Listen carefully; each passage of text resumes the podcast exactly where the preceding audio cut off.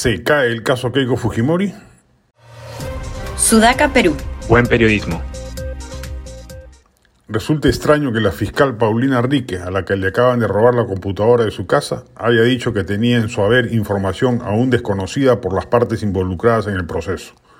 Eso sería ilegal, que tenga información que no conozcan los acusados, más aún en esta etapa procesal.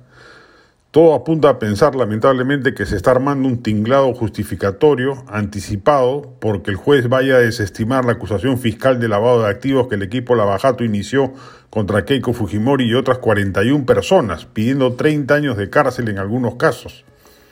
No habría tal delito, según muchos penalistas. En base a ello, criticamos severamente la prisión preventiva dictada contra la lideresa de Fuerza Popular y otros, el llamado pitufeo podrá constituir delito administrativo o electoral.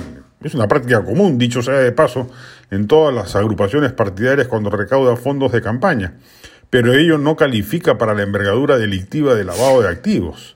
El caso de Keiko Fujimori siempre fue controversial, para no especular sin fundamento, por ejemplo, que haya habido detrás una inquina ideológica por parte del equipo de fiscales, Habría que pensar que su exceso de celo no fue acompañado del bagaje de pruebas necesarias para acreditar delito tan grave.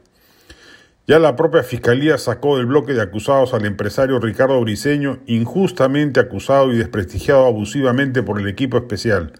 Lo más probable es que sea el primero de varios, si no de todos los implicados en este caso. Es distinto el caso de Ollantumala o Susana Villarán, donde el tema pasa por delitos de corrupción en el ejercicio de sus funciones como autoridades del Estado, al haber recibido dinero de las empresas brasileñas y a cambio de ello haberles otorgado beneficios materiales tangibles y constatables. La lucha anticorrupción emprendida en el país no puede pecar además de la lentitud pasmosa que ha mostrado en el caso Lavajato. Se han pasado años sin formular acusación y se ha hecho purgar pena de cárcel a muchos sin siquiera tener un expediente relativamente armado.